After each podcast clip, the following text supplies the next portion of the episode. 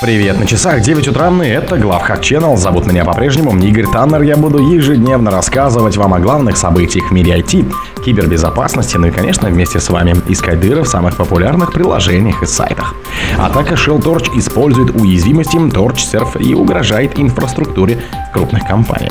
Десятки вредоносных пакетов NPM воровали информацию из систем жертв.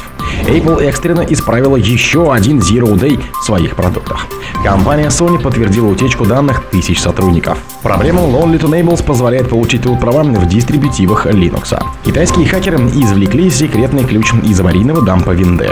Спонсор подкаста Глаз Бога. Глаз Бога это самый подробный и удобный бот пробива людей, их соцсетей и автомобилей в Телеграме. Атака Shell Torch использует уязвимости TorchServe и угрожает инфраструктуре крупных компаний. Несколько критических уязвимостей, получившие общее название Shell Torch, были обнаружены в open source инструменте TorchServe, который используется для обслуживания ИИ моделей PyTorch.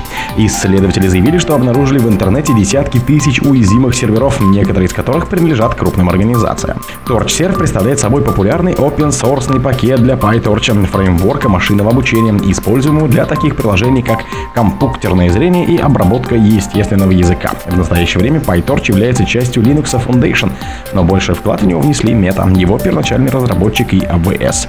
Meta, кстати, запрещена в России. TorchServe используется организациями по всему миру и его ежемесячно скачивает более 30 тысяч из PyP и более 1 миллиона раз из Дакерхуда. На этот инструмент полагаются в основном те, кто занимается обучением и разработкой искусственных интеллекта моделей. Десятки вредоносных пакетов NPM воровали информацию из систем жертв. По данным Fortinet FortiGuard Labs, в репозитории NPM было обнаружено более трех десятков вредоносных пакетов, предназначенных для кражи конфиденциальных данных из систем разработчиков.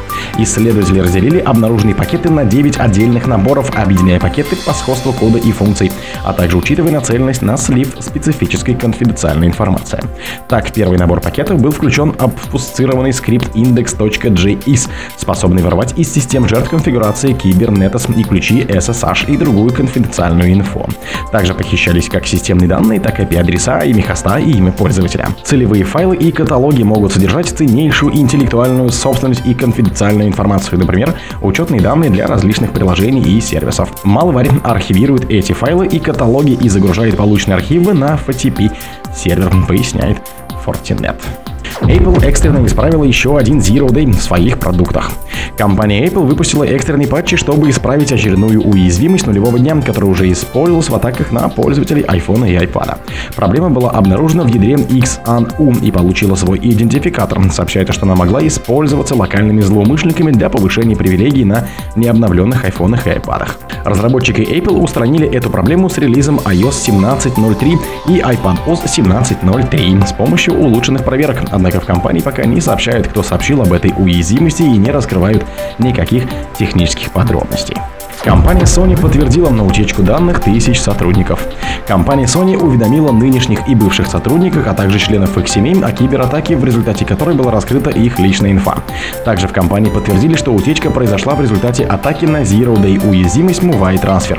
Напомню, что минувшим летом платформа для обмена файлами Muvai Transfer компании Progress Software использовалась для массовых атаках, последствия которых суммарно затронули более 2000 организаций и 62 миллионов человек.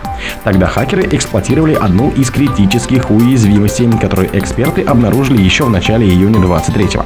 Проблеме оказались подтверждены все версии Muvai Transfer, и атаки на них начались еще 27 мая 23-го, то есть хакеры обнаружили уязвимость даже раньше исследователей. Еще в конце июня текущего года Клоп добавила в список своих жертв Sony Group, однако компания не делала никаких публичных заявлений насчет этого вплоть до текущей недели.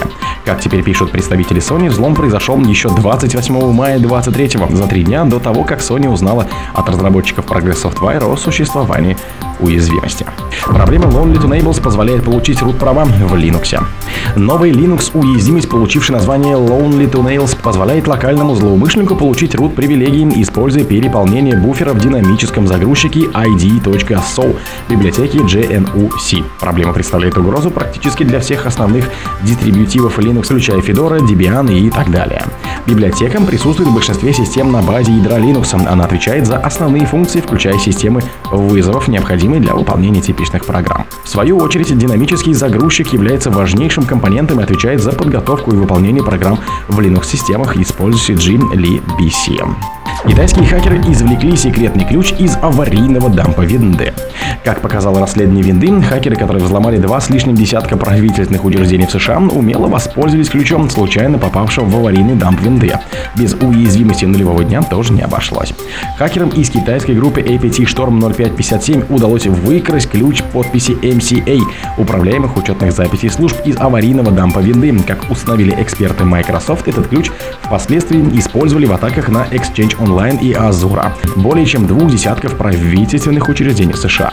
Источником дампа стал компьютер одного из разработчиков непосредственно в Microsoft. Злоумышленники скомпрометировали его корпоративный аккаунт, используя уязвимость нулевого дня.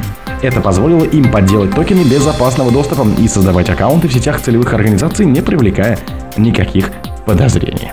О других событиях, но в это же время не пропустите. У микрофона был Игорь Таннер. Пока.